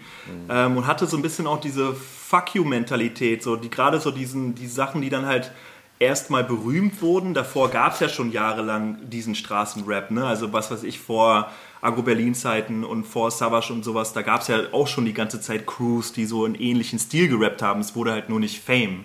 Und die Attitüde war ja immer dieselbe eigentlich. Kreuzberg zum Beispiel oder Neukölln ist ja schon immer auch so ein bisschen so ein Abziehen war ja auch so ein bisschen cool einfach. Ne? Ja, hier mal die Jacke dort und bla bla bla. Das war ja auch schon immer so ein bisschen so einfach, wie du schon sagst. So, das, man, es war cool, man hat sich immer damit gebrüstet, aber eigentlich fanden es alles scheiße und jeder hatte Angst. So, ne? Und es ist auch wieder dieses, die eigene Szene kaputt, ne? Eigentlich so sein eigenes Umfeld zerlegen. So, du hast locker Leute abgezogen, die wahrscheinlich die gleiche Musik gehört haben wie du und wahrscheinlich so ein halbwegs ähnliches Mindset hatten, nur dass die halt ein bisschen schwächer waren. Ja, Ach, irgendwie Mann. ist es auch cool, dass es vorbei ist. Irgendwie, man hat, man, es wurde schon, also es hat schon auch viel hervorgebracht. Aber die so. Leute von heute sind einfach zu weich, ey. die organisieren sich nicht, Steiger. Die organisieren sich einfach nicht. Die sind einfach, die sind einfach zu weich, ey. Wenn die das so miterlebt hätten, was wir so durchgemacht Ja, haben. ey, die bla, hängen bla, einfach nur bla. am Internet, weißt du? Ich weiß auch, äh, dass ich, Stadthaus Böcklerpark war ja auch immer so eine, so eine Geschichte, wo es Ja. auch immer so, oh, geht man da jetzt hin, geht man da, man war wirklich aufgeregt, um auf Partys zu gehen, ich weiß nicht. Aber das kennt man wahrscheinlich, oder? Ich war immer aufgeregt. Wenn ich zur Eishalle Kornwestheim gelaufen bin, hatte ich auch immer Schiss, dass mich Thorsten Stuber findet und mich äh, verprügelt. Hat er auch gemacht. Thorsten. Regelmäßig. Ja, oder Maifest, Nauninstraße, war doch auch bis vor ein paar Jahren immer noch so belastend. Immer anstrengend. Du bist da reingegangen, ich so, du hast so gedacht, so, okay, wow, Alter, diese, hier ist jetzt gerade eine Straße voller purer Aggression. So, weißt du, so alle gucken komisch, alle sind so, wer ist er als- jetzt? als so, es- alle als zwei da in- Tracks wird sich geboxt in der Als ersten es da in Reihe. dieser Nauninstraße drin war, ich weiß nicht, ja, ja. das wurde ja dann irgendwann mal verlegt von dieser Ecke Mariannenstraße, wo es ein relativ offener Platz war, wurde es dann in die Nauninstraße hinein verlegt. Und dann war das auch wirklich so, da bist du so vorbeigelaufen und hast re- reingeguckt und dachtest, bist du, okay, okay, das weiter. ist so jetzt hier Mordor. hier stehen die ganzen Orks und da hauen sich gegenseitig auf die Fresse und hoffentlich kommen die nicht raus aus dieser Sackgasse. so, Aber dann gehen wir nicht rein, weil da ist es böse. Da wohnt das Böse. auf ja wenn du auf Fall. der Bühne gerappt hast, dann hast du Eier gehabt. So. Und dann halt Stadthaus Böcklerpark und ich beobachte irgendwie, wie einer sich mit seiner Freundin streitet und ich gehe so zu ihm hin, weil ich wollte ja so sein und ich so, hey, sie will nicht mit dir streiten und ich lege ihm diese Hand auf die Schulter und diese, diese Hand, die biegt sich nicht, sondern die bleibt auf dieser Schulter gerade liegen und ich dachte so, das war auf jeden Fall ein Fehler. hier Sehr große Weißt du, Schultern. So. weißt du, kannst du es nachvollziehen, dieses... Oh, ich dachte, da hört deine Schulter auf. Schade. Ich wusste nicht, dass du eine Backsteinmauer unter deiner Jacke trägst. Aber wahrscheinlich war es dann halt schon wieder so offensiv, dass derjenige perplex war, oder? Ein bisschen. Ne? Also es ist mir nichts passiert, aber ich habe mich dann auch verpisst, glaube ich. Weil ich hatte dann den Eindruck, der sucht mich. Also so, der hat Die will ich mich... äh, Ach, egal. Ich, Ach, egal. ihr macht das schon. Du, ja, also ich wollte mich da jetzt nicht einmelden. Ich dachte jetzt, Vielleicht hat die wirklich mit einem Typen geschrieben. Kein Plan. ich gehe mal. Ja, Steiger, du musst ja einfach angewöhnen, Leute dazwischen gehen zu lassen. Ey, ganz kurz, da haben wir gerade nämlich die, die News, die ist die perfekte Symbiose aus jemanden anders etwas machen lassen und der harten Sprayer-Szene. UFO wurde verhaftet in Charlottenburg. Das stimmt. Am Schacht. Auch bei Graffiti. Und hat er selber gemalt? Er hat malen lassen. Ja, hat Genau. er gesagt. Er hat ja gesagt, dass er es nicht war. Perfekt. Aber ist es nicht einfach nur die Ausrede dafür, dass das Beste. Ja, safe. Safe ist die Ausrede. Beste, aber ist ja egal. aber Flexis, dürfen wir deinen, deinen Beruf nennen? Du kannst es sagen. Ja, du bist Anwalt, Ja, oder? ich bin Rechtsanwalt. Ja. Und? Wie, wie stehen die Chancen? Ah, wird nicht so ziehen wahrscheinlich. Ne? Warum? Naja, okay, Muss man sie es ihm nicht sie- nachweisen? Ja, sie müssen ihm nachweisen, dass das, dass, das, dass das gemalt hat, was schwierig wird. Aber ich meine, sie können ja schon mal nachweisen, dass er drin war und dass er dabei Was war. ist das? Hausfriedensbruch? Du kannst theoretisch, ja, also du kannst oder? theoretisch auch schon äh, Indizienketten bilden und sagen, hm, na gut, okay, da sind zwei weggelaufen, es waren drei Leute, vielleicht sind da drei Bilder dran. Also je nachdem, was du sozusagen für und die sehen unterschiedlich aus, also das geht schon, aber es ist schwieriger. Also die Ausrede ist nicht schlecht. Die Ausrede, Die ist nicht fand, schlecht. Ich fand die Also genial. die funktioniert schon. ich fand die genial. Nee, ich bin nur mitgegangen. Ich so, hey, ich bin doch viel zu reich, um selber zu machen. Ich habe ich hab einen malen lassen. geil. Das ist dumm. Das ist wirklich, das ist wirklich eigentlich, das, also alleine die Ausrede, wahrscheinlich ist er nur malen gegangen, um sich basteln zu lassen, um dann die Ausrede zu bringen, damit die in den Medien landet, weil das ist einfach, das ist der, der perfekte Move. Finde ich, find ich perfekt. Dann gab es eine News, da habe ich leider nur die Überschrift gelesen und die News gar nicht dazu gelesen, aber die fand ich schon so gut. Jason Derulo prügelt sich, weil er Ascher genannt wurde. Ja, Ja, finde gehört. ich konsequent. Auch genau oder? das gehört. Irgendwie so. Wie, du nennst mich Ascher? Ich bin doch Jason Derulo. so, dann habe ich eine News gelesen und zwar, Ganz kurz, hast du mitbekommen, was UFO noch gemacht hat letzte Woche? er hat 50.000 seiner Freundin geschenkt. Warum Freundin hat er nicht die 50.000 einfach den, den Bullen gegeben, die ihn gebastelt haben? Meinst du, die hätten Das wäre ja? Bestechung. Ja, das ist true. Das ist nicht, das ist nicht gut. Das ist geil. Ich habe sogar die, die, dieses Video, wie er ihr das schenkt, ich habe das sogar, Was, als, als, wie er das, er das? als er das gepostet hat, habe ich das sogar live gesehen. Also er war irgendwie mit seiner Freundin essen. Die hat die ganze Zeit so eine Maske, damit er sie auch filmen kann. Also so eine, so eine Spitzen oder so, wie so aus Spitze. so eine Gesichtsmaske. So eine, so eine spanische Ja, warum Maske? trägt ihr immer einen Strumpf? Im Gesicht? Weil ich glaube, das ist, also, man darf nicht wissen und so und sonst wird die auf Ach der so, Straße. ich dachte, das wäre so Mode, dass das so Balenciaga-mäßig ist. auch wahrscheinlich. Er hätte wahrscheinlich was Hässliches Das nehmen ist so, können. so wie so eine spanische Infantin, die bei der Trauerfeier über Nee, ihren... das ist, sieht cooler aus. Das sieht, so, das sieht schon modisch aus. So wie ein Schleier? Ja, nee, das Nein. sieht so. Okay. Das sieht, das sieht, Wie auf den Kopf abgestimmt fast Ja, schon. ja, so als ob das um für sie geschneidert wurde aus einem, Genau. aus einem sehr teuren Netzstrumpf. Ja, ja, genau. Egal, auf jeden Wie Fall. bei, bei Miss Rap, oder was? Ähnlich, ja, ähnlich. Jedenfalls habe ich das, also als er das das live gepostet hat, habe ich das so ohne Ton gesehen und war einfach nur so, ja, okay, gut. Also das macht ja so Ami-Rapper dauernd, irgendwie Cardi B schenkt dann Offset so, guck mal im Kühlschrank, ah, eine Million, naja. Und so, aber einfach nur dann Scheine. Und dann heute nochmal in so, ja, was war letzte Woche los, nochmal so die Überschriften gelesen und dann das nochmal auf Halal Gossip mit Ton geguckt und er gibt dir das und sagt so, 50.000 Euro. Und sie so, oh, Aschkim, ich kann das nicht annehmen und so, weiß ich nicht. Und so, ich sage so, 50 Racks. Während er ihr das ist schenkt. doch echt cheap. So, das muss man, noch, 50.000 muss man noch wissen, dass das echt stillos ist. Man verschenkt irgendwie so an 16-, 17-Jährige. An die, an die verschenkt man Bargeld, weil man denkt, ey, okay, das ist das, was 16-, Aber hat sie immer so 17-Jährige einen komischen Beigeschmack für einen 16-, 17-jährigen Bargeld? Kinder, wenn du deinen eigenen Kindern irgendwie Bar, äh, Bargeld schenkst zum, zu Du Weihnachten. meinst deinen eigenen Kindern. Ich meine jetzt nur, wann verschenkt man denn Geld? Du verschenkst doch nicht Geld an Leute, die du wirklich gern Ja, hast. das ist weird. Also jetzt, Na, es ist Ich sag- faul. Also meine Freundin würde sagen, ja, faul, Felix, hast du mal wieder keine Ahnung gehabt, was du mir schenken sollst. Ich habe dir schon zehnmal jetzt in den letzten drei du Jahren deine- Hinweise gegeben würdest du du deiner- kommst mir an mit Bargeld. Ja, cool. ja eben, oder? Das macht man doch nicht. Das, ist, das Aber muss man dem nicht, doch sagen, das Wenn ist es stillos. 50k wären, würde sie es vielleicht auch Okay, gut finden finden. und sagen, ja cool, dann schenkt er mir wenigstens nichts Falsches und ich kann mir irgendwie das kaufen, was ich gerne Dafür findest du ein paar Socken. Kann nur sein. Aber eine News, die ich äh, gefunden habe, und die ist jetzt wirklich sehr interessant, weil du ja auch vom Fach bist. Und zwar, Oh Gott, ey. Jeder dritte, also die Überschrift war, jeder dritte Häftling in Berliner JVA sitzt Hm. wegen Schwarzfahren. Das ist Quatsch. So, und dann habe ich so ein bisschen nachgeforscht. Es ist jeder dritte, der eine Ersatzfreiheitsstrafe absitzt. Also Ersatzfreiheitsstrafe heißt, man kann die Geldstrafe nicht bezahlen und Ja, deshalb genau. geht man in den Knast. Und davon ist es dann aber wirklich jeder Dritte, der das macht. Also es ist Und eigentlich das ist schon krass. Naja, es ist, glaube ich, also die Leute, die ich kenne, die wegen Schwarzfahren in den Knast gegangen sind, kenne ich ein paar, war entweder Faulheit oder Verpeiltheit. Weil immer so Briefe bekommen und irgendwie nicht reagiert und irgendwie nicht bezahlt und irgendwie verschleppt und dann war irgendwann so, ach so, übrigens, nächste Woche gehst du jetzt in den Knast. Ah ja, blöd. Naja gut, dann gehe ich eine Woche in den Knast. Ja gut, war auch nicht so schlimm. Die gehen 30 Tage teilweise in den Knast Ja, das dafür. krass. Das kostet den Berliner Steuerzahler 4.500 Euro übrigens. Ja, es so kostet, glaube ich, mehr Geld, irgendwie die Häftlinge zu bezahlen, als wenn man es sozusagen einfach drauf scheißen würde ne? und es nicht verfolgen würde. Aber so ist es ja mit Drogendelikten. Aber die Gewerkschaft der Polizei, GdP Berlin, hält das für den falschen Weg, auf diese Freiheitsstrafen zu verzichten, weil wer Bahn fahren möchte, muss dafür Geld bezahlen. Aber wenn Schwarzfahrer keine Straftat mehr ist, dann tun die Leute das nicht mehr, sagt Sprecher Benjamin Jendro. Die haben es drauf, oder?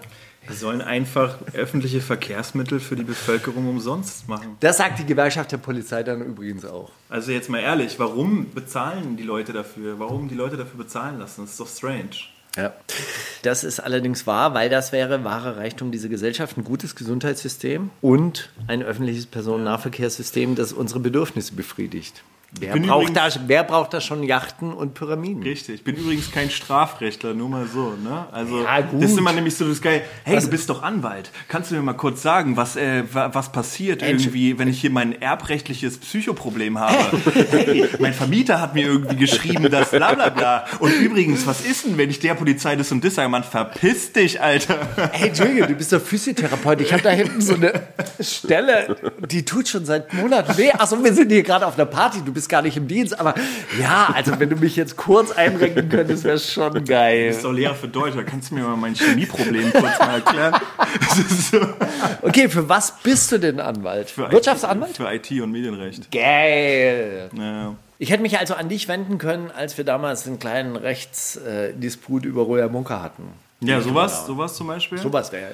Wobei ich jetzt nicht mehr, also nicht mehr in der Kanzlei tätig bin gerade, sondern in einem Unternehmen. Aber ich hab, bin trotzdem zugelassener Rechtsanwalt. Könnte dich sozusagen aus meinem Wohnzimmer heraus beraten.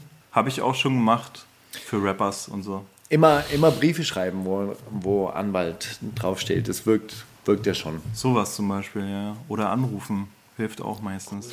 Ist Anwalt sein so ein bisschen sein wie Rapper? Battle Rap? Ich habe mir das immer so vorgestellt, wenn man sich so Ach vor. Gericht fetzt oder wenn man sich auch diese Briefe zuschickt. Das ist auch so dieses Klischee, ne, dass Anwälte immer im Gerichtssaal sind. Also, Nee, aber, aber diese fast Briefwechsel, die finde ich, ja, die finde ich ja so geil, weil das ist irgendwie so, äh, äh, sehr geehrter Herr Kollege, vielen Dank für Ihr Anschreiben Jetzt schreibe ich meinen Konter. 16.11.. Jetzt fick deine Mutter. Und dann so bum, bum, bum, eine Ohrfeige nach der anderen und dann am Ende mit kollegialen Grüßen, Ihr Markus Steiger. Naja, es ist halt sozusagen schon mal, hat viel mit Sprachaffinität zu tun. Also das ist natürlich das Gleiche, weil du ja einfach dich nur mit dem Wort auseinandersetzt und deshalb hat, hast du natürlich da eine Parallele und das stimmt schon, was du sagst. Also es hilft einem auf jeden Fall.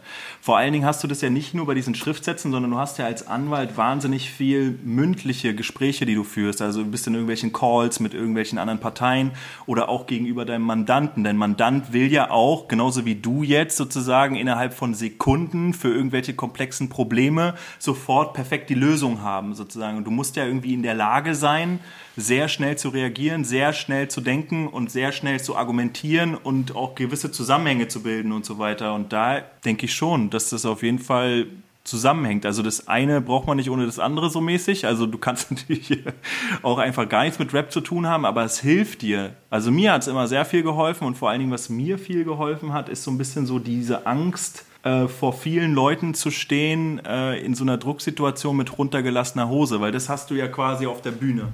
Ja, wenn du, du hast ja immer diesen Moment, also ich weiß nicht, wie es dir geht, Mauli, aber es ist immer, wenn ich einen Auftritt habe, bin ich davor Gottes nervös. Es ist so scheißegal, ob das jetzt 20 Leute sind oder irgendwie, weiß ich nicht, wie bei so KIZ-Vorgruppe 7000, so, weißt du, wo du so denkst, okay, fick dich, so, das ist ein bisschen viel. Aber so diese Situation, wenn man die so meistert, dann weiß man, ja, okay, das kann mich jetzt nicht erschüttern. Ich komme da schon irgendwie heil wieder raus. Ich finde da schon eine Lösung für. So, ne? Und es gibt halt, halt so eine Sicherheit, die du dir äh, im Leben so ein bisschen so antrainierst, die du natürlich dann auch ausstrahlen kannst. Und das ist schon cool. Ist es einfacher für andere Leute, Partei zu ergreifen, als für einen selber? Safe. Ja.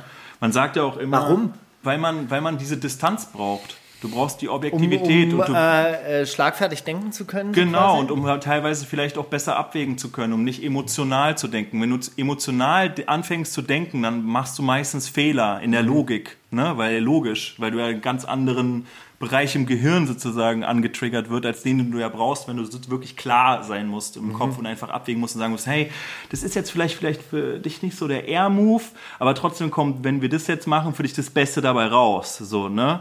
Und deshalb sagen auch alle Anwälte immer, niemals in eigener Sache. Immer jemanden anderen. Selbst wenn es dein Gebiet ist, wo du dich halt mega gut auskennst.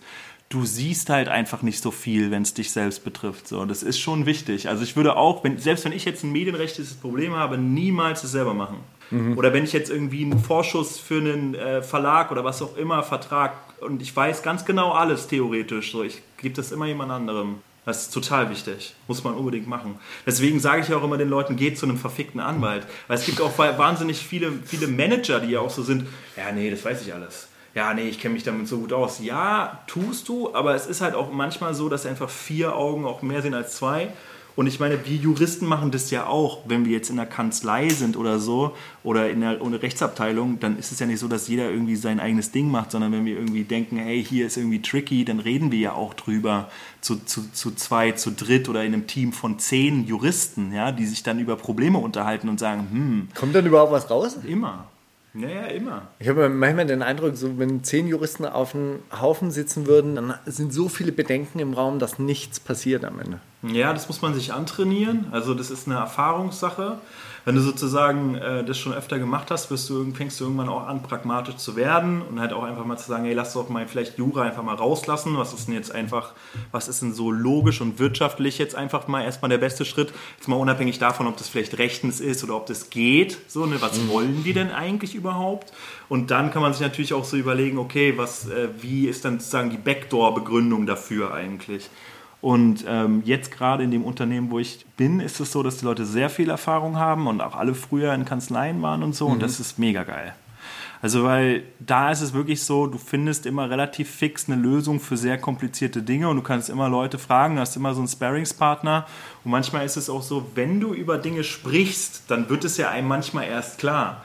Also, es ist ja so, auch in allen anderen Lebenslagen, so finde ich. So, äh, wenn ich dann manchmal denke, okay, jetzt habe ich den und den Gedanken, den spreche ich jetzt aus und dann merke ich beim Sprechen, ah fuck, das ist voll falsch. Das ist schon so, es ist halt so ein kommunikatives, eine kommunikative Wissenschaft eigentlich, obwohl viele Leute jetzt ständig in ihrem Kämmerlein sitzen und da so irgendwie Schriftsätze, Schriftsätze ballern. Ist das ähm, praktisch fürs gesamte Leben? Naja, also es ist praktisch für so langweilige Dinge des Lebens, aber es ist halt in zwischenmenschlichen Beziehungen schon auch manchmal hinderlich, weil du halt irgendwann anfängst, halt so berufskrankheitsmäßig so komplett pragmatisch zu sein. Ja. Also es ist schon, glaube ich, so für manche Leute in deinem Umfeld schon schwer, mit einem Juristen irgendwie vielleicht auch eine Beziehung zu haben oder befreundet zu sein, weil Juristen wissen auch voll oft alles besser so. Ja, es ist ja so ein bisschen so dieses Ding und sind auch trotzdem sehr selbstbewusst, also können sozusagen hinter dieser Meinung stehen und wenn die sich sozusagen einmal so eingeschossen haben, so, dann ist das auf jeden Also Fall wir haben, so. wir haben tatsächlich eine Juristin auch so in unserem Freundeskreis und das ist schon auch immer ein Erlebnis, was, Sag jetzt man, nichts Falsches, die kommen nicht mehr zum Kaffee. ey. was man alles darf und was man nicht darf. Mhm. Ja, das auch zu wissen, was man so darf. Zum Beispiel jetzt auch in diesen, in diesen Zeiten halt so. Ja.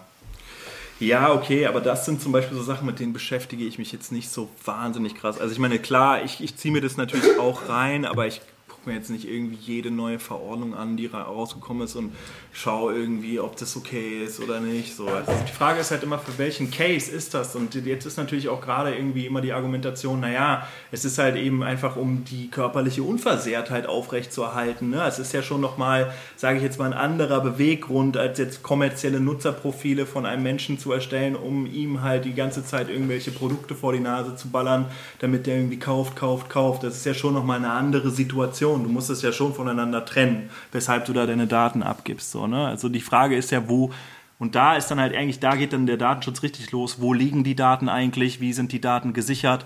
Was gibt es sozusagen für, für, für technische Maßnahmen, dass die IT-Security auch tatsächlich funktioniert, dass ähm, äh, die Datenschutzfolgenabschätzung, so heißt es sozusagen, was, wenn man bes- besonders sensible Daten verarbeitet, äh, die geschrieben wurde, ist die stichhaltig und so weiter, wurde da eine Risikoabwägung gemacht und ist das alles, ist das alles da in diesem Backdoor-Bereich? Liegt es da vernünftig? Weißt du, so. Frage an dich, ist es da?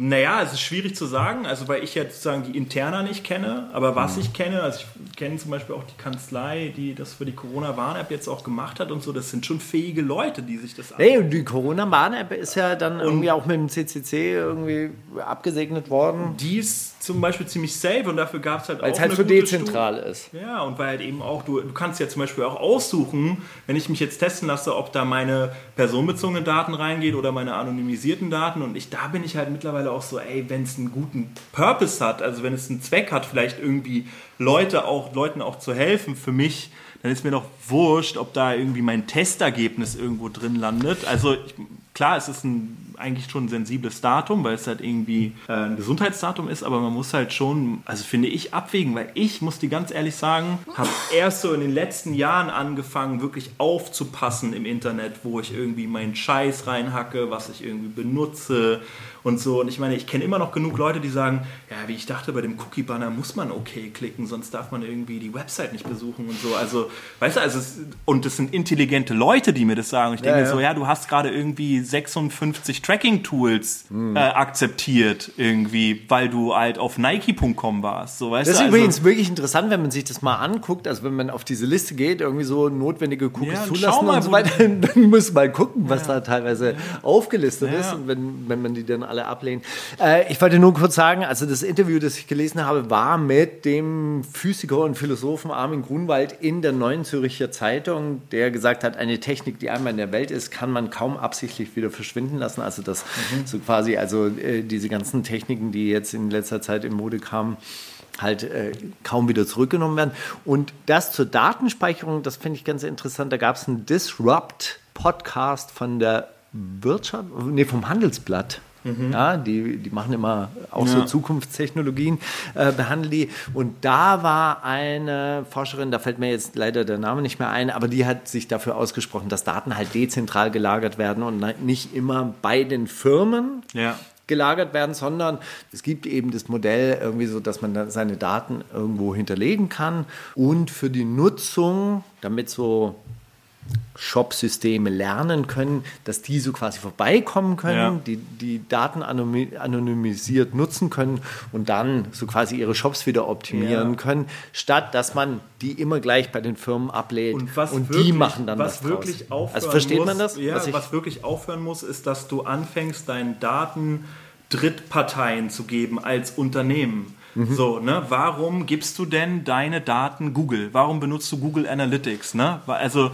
was ja die Unternehmen am Ende des Tages machen, ist, die tracken Leute, benutzen dafür Tools, ja, wie zum Beispiel Google Analytics oder was auch immer, Mhm. und schieben dann diese Daten, die sie ja sammeln, sind ja deren Daten, sind ja deren Benutzer, die sozusagen auf diesen Webseiten sind, schieben die dann schön Zu Google, schön ja. zu Google und Google lernt und Google lernt und Google lernt und so. Und ich finde, das muss wirklich aufhören. Ich finde, die Unternehmen müssen anfangen, First- First-Party-Tracking zu machen, also wirklich auf ihren Servern gehostetes Tracking zu machen. Und sie müssen vor allen Dingen aufhören, personalisiert zu tracken so. Und aufhören, dass da Uwe Schmidt steht, sondern da steht einfach nur männlich, 30, interessiert sich für Fußball und Rap, so, ja, und den schmeiße ich auch in die Gruppe mit den anderen 30-Jährigen, die sich für Fußball und Rap interessieren, aber ich muss doch nicht wissen, dass das Markus Steiger ist, so, weißt du, der irgendwie ähm, auf, äh, auf, auf Swingerpartys steht, auf 500 Millionen Euro Yachten, wo er Leute für sich bumsen lässt.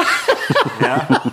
Und ich meine, das ist wirklich so Dieser Sache- Linksradikale steht auf 500. dieser linksradikale Impfverweigerer, Clanverteidiger steht da irgendwie äh, auf seiner Homoparty lässt bumsen. Ähm, ich finde, also, also ich finde, da muss wirklich so, und ich glaube, dass, und das, wa- wa- was ich dann auch wieder, da finde ich wieder Kapitalismus dann in der Form gut ist, dass die Leute ja jetzt anfangen zu erkennen, dass es wiederum etwas ist, was man den Menschen gut verkaufen kann, Privacy, ne? Also es ist ja wiederum so ein, so ein Tool, ah, auf die Plattform gehe ich jetzt in Zukunft lieber, weil ich weiß, dass sie die Daten nicht zu Google schieben. Und wenn sozusagen die Unternehmen anfangen, das zu begreifen, dass es sozusagen Verkaufsmomentum ist, dass sie die Daten schön bei sich selber haben, äh, und auch nur selbst auswerten und das auch schön entpersonalisieren und das sozusagen die Nutzer da irgendwie so ein bisschen wacher sind und bewusster sind, dann wird sich das auch alles wieder verändern und wieder kippen. Und da hoffe ich halt, dass, dass das auch gerade bei den großen Unternehmen halt jetzt langsam in die Köpfe kommt, weil warum sollst du dein Gold, ja, es ist ja wirklich so, wenn du ein DAX-Unternehmen bist, ja, und du hast irgendwie, was weiß ich, mehrere hunderttausend Besucher am Tag, warum sollst du diese wertvollen Informationen über dein Unternehmen einem anderen Unternehmen geben, was wiederum daraus lernt und dann deinen Business Case nachbaut. So. Leute, kauft bei Royal Bunker und krasser Stoff. Die Daten werden garantiert nicht an Google weitergegeben. Die sind alle ganz schön auf meinem Server in Holzminden. Ja, an ja. dieser Stelle, wir sind bei der Bundeswehr Rap Woche. Wir, be, äh, wir beschäftigen uns mit Rap. Klar. Digga, schneid einfach alles raus, was ich gesagt habe. Das ist unsere Spezialität. Äh, und deshalb reden wir jetzt auch über Lil Leno. Und zwar, Die Und zwar- beste Überleitung, die ich seit langem gehört habe. und zwar Lil Leno hat in der letzten Woche vielleicht nicht ganz im Ernst gesagt, was er als nächstes tun wird, um besser rappen zu können. Oh. Und zwar gibt es jetzt eine Auswahl. Was macht Leno, um besser rappen zu können? Also er hört auf. Er lässt rappen? Er lässt rappen. lässt rappen. Gutes altes Erfolgsrezept. Genau, also hört auf und lässt rappen. Ja. Er kauft sich das Buch How to Rap von Cool G Rap. Er lässt sich einen Chip mit einer KI implantieren, Ja, die 100%. ihn besser rappen lässt. Oder er lässt sich die Lippen aufspritzen, weil er dann das Wort Banane basslastiger aussprechen kann.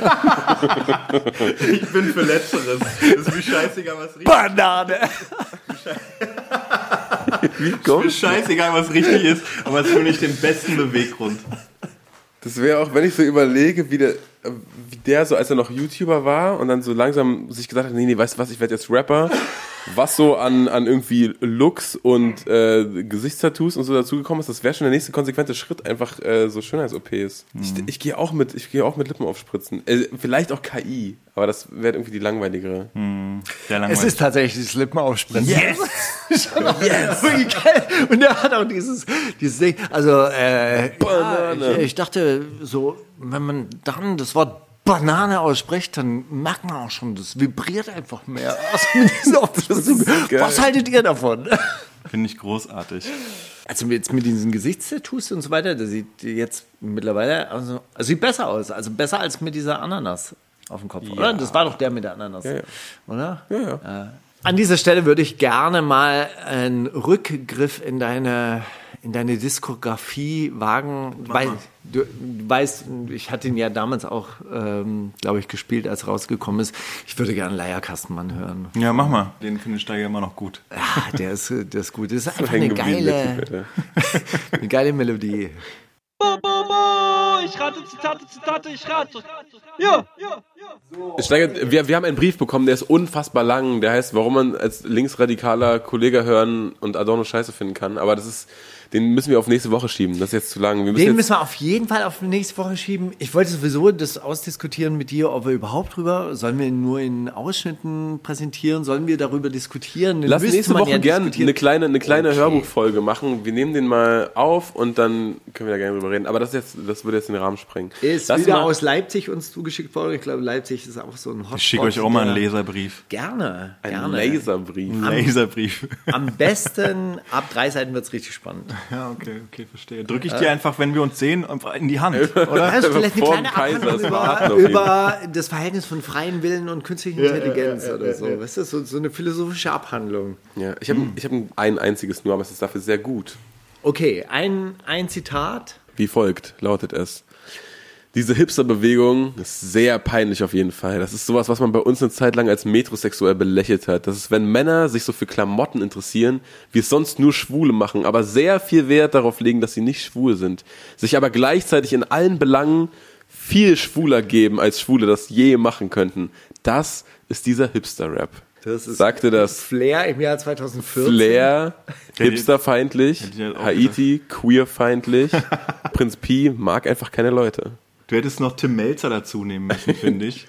ähm, hätte auch Tim Melzer gesagt haben können. Tim Melzer Backstage. Das ist Also vom Interessant wäre es eigentlich gewesen, wenn Casper das gesagt hätte 2011. Ich kann so viel dazu sagen.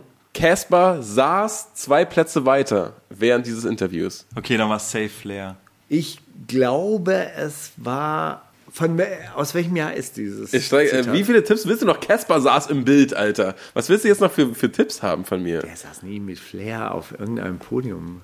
Was war der, der dritte? Prinz Pi. Wäre so krass, wenn Prinz Pi das gesagt hätte. Ich möchte bitte, Eigentlich dass es Prinz Pi gesagt Es war Prinz Pi. Geil! Es ging danach noch weiter sogar. Interviewt von, von, von, von Selçuk, damals noch für Splash Mac. Äh, Und er saß äh, auf einer Couch mit äh, Bartek und Mackes, Casper und ich glaube Tour. Und der, er ist also, und, und alle anderen saßen so sehr versteinert da und waren so, hä, sagt er das gerade? Dann, so, dann sagt so äh, Selçuk, ja, aber zum Beispiel, man könnte ja jetzt so Sneaker sammeln, würde ich jetzt auch eher in die Hipster, nicht, dass ich sagen will, du bist ein Hipster oder so, aber du sammelst auch gern Sneaker und so. Ja, okay, aber äh, ist ja noch was ganz anderes und so Hip-Hop-Culture, Schuhe und bla, aber Klamotten und so. Der Mann mit der Kaffeemaschine. Baristo Weltmeister. ist denn Ferrari-Fahren eigentlich nicht auch so ein bisschen metrosexuell? Sehr. Sehr. Wäre mir auch unangenehm, muss ich Stell dir mal sagen. vor, du hättest so einen blauen Ferrari. So. Boah, wäre komisch, oder? schwul. Ja, irgendwie so ein bisschen, ja, ein bisschen. Der ist übrigens, ist lustig, äh, der ist übrigens aus dem Dorf, wo Enzo Ferrari aufgewachsen ist damals. Also da habe ich den lackieren lassen. Da gibt es eine Lackierwerkstatt. Ganz alt noch, Meisterbrief aus den 1800er, aber das muss ich euch irgendwann mal in Ruhe erzählen. Also, du, ich habe ja auch eine Zeit lang als Türsteher gearbeitet und du hattest ja dann wirklich auch dieses Problem mit Herrengruppen. Seien sie jetzt aus Nordrhein-Westfalen und auf Kegelurlaub oder halt aus Kreuzberg und wolltest sie nicht drin haben. Ja, Das war aber, weil du Türsteher beim Schwutz warst, oder? ja so ungefähr. Das war damals im Scala. Das war, war, war Stimmt, in der Friedrichstraße. Genau, Oh, ich der habe Skala geliebt. Ey. Genau, Geiler ich auch, ich auch. So, aber du hattest dann halt diese Jungsgruppen, also wie, wirklich so Kegelclub, so, die dann halt auch auftauchten, weil Friedrichstraße in der Nähe war und dann so, ey, ey. Und dann so, nee, sorry, tut mir leid. Warum denn nicht? Sagt er, ich glaube, es ist nicht eure Musikrichtung. Warum? Gay Rock. Okay.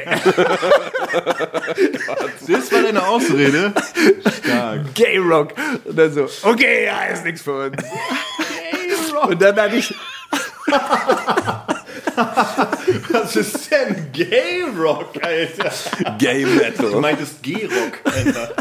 und dann hatte ich auch diese Jugendgruppe aus äh, Köln oder Kreuzberg. Also, ja, leider, nee, geht nicht. Ist, ist nichts für euch. Wieso denn nicht? So, sehr metrosexuell. Und in dem Moment kommen wirklich so auch so zwei Go Boys raus. Der Typ guckt mich an, Danke, guckt Bruder. seinen Kumpel an und meint, Bruder, wo hast du uns hier hingebracht? Klopft mir auf die Schulter und sagt, danke, Mann, danke. es hat richtig gezogen. Es hat auf jeden Fall gezogen. Und ich war sein Freund, ich war der Held und ich hatte keine Ärger an der Tür. Nie. Ich habe ein Zitat. Sie sagen, wenn du einen Schnurrbart hast, dann hast du auch eine gute Pussy. Hat es gesagt. René Weller, schönster Sch was? Also sie sagen, wenn du einen Schnurrbart hast, dann hast du auch eine gute Pussy. Weil du nach dem Lecken dann noch was davon hast, oder? Wie auch immer. René Weller, schönster Schnauzbart-Boxer der Welt. Katja Krasewitsche über Schnauzbärte und Pussypower. Cardi B steht zu ihrem Damenbart. Bones, jetzt mit Schnurrbart. Oder was Daley Thompson, ewiger Rivale von Jürgen Hingsen.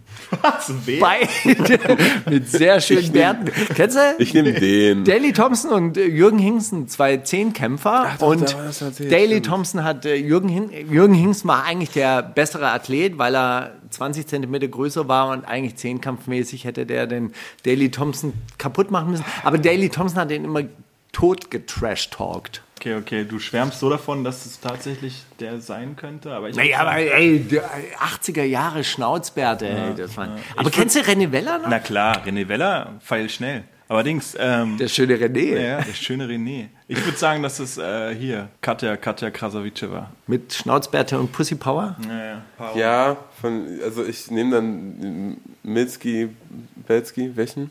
Wen? Power Pilton, der letzte. Bones. Nein, wie ist denn der Athlet, Mann? Was? Bones? Wie ist denn dieser Athlet? Daley Thompson? Danny Pilton, ja, den. So entstehen Gerüchte. ey. Daley Thompson und Jürgen Hingsen? Der schnelle Bones. Nee, es war Cardi B tatsächlich. Ah. Tell it, when you got a mustache. Sie lässt sich jetzt einen Damenbart wachsen. Mhm. When you got a mustache, you got good pussy. Ja gut, aber da war ich ja mit Katja gar nicht so Nicht schlecht, nicht schlecht. falsch. Kommt dann auch bald nach Deutschland die Damenbartwelle. Wäre auf jeden Fall mega. Ich bin, bin am Start auf jeden Fall. Ja, ich auch. So, von Lucas Smith, dem Pralinenmann, gibt es jetzt mehrere Zitate und die sind gut. Ich hasse Menschen, die sich wiederholen und ich hasse Menschen, die sich wiederholen. Noch mehr hasse ich Menschen, die sich widersprechen. Ich hasse Gewaltausübende, ich werde sie niederstrecken. Eigentlich Gewalt an sich, ich werde euch alle massakrieren. Vor allem George W. Bush, denn ich hasse ihn. Wer war das? Taktlos? Real Talk, Alligator, Schauspieler oder Saddam Hussein in einem Videobotschaft kurz vor dem Ende des Irakkriegs. Ich hasse Menschen, die sich wiederholen. Ich hasse Menschen, die sich wiederholen. Ja, es wird schon Alligator gewesen sein. Ja, das klingt sehr danach. Taktlos ist zu lustig.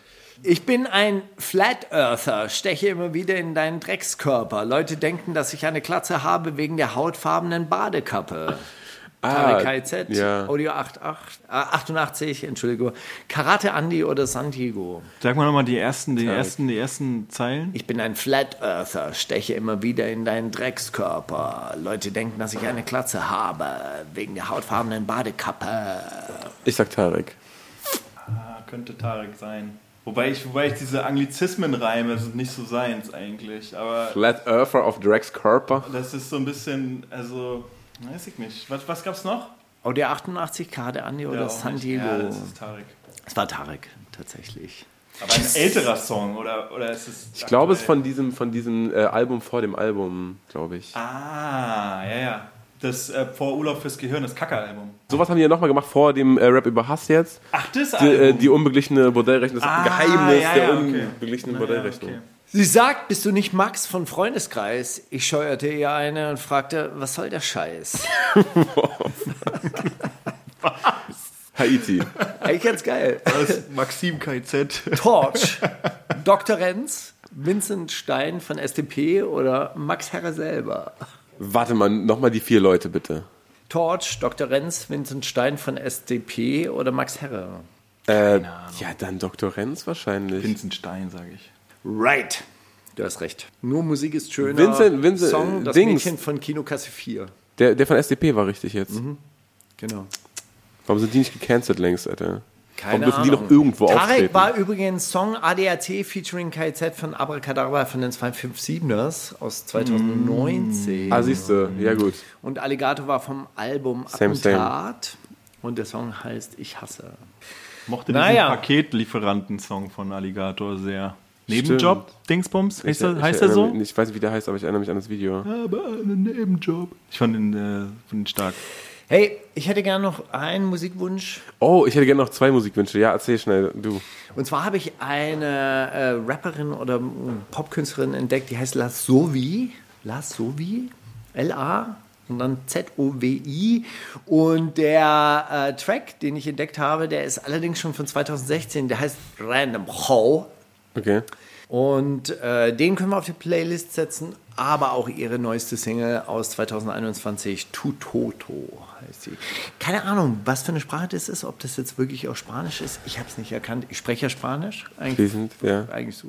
Yo soy tu naranja yo- und so. Yo soy äh, fast äh, un español. Ja. Atzig. Cool. Ich, äh, ich würde noch gerne darauf hinweisen, dass sowohl das OG Kimo-Album rausgekommen ist, was super krass, super krass geschrieben ist, als auch das The Weeknd-Album.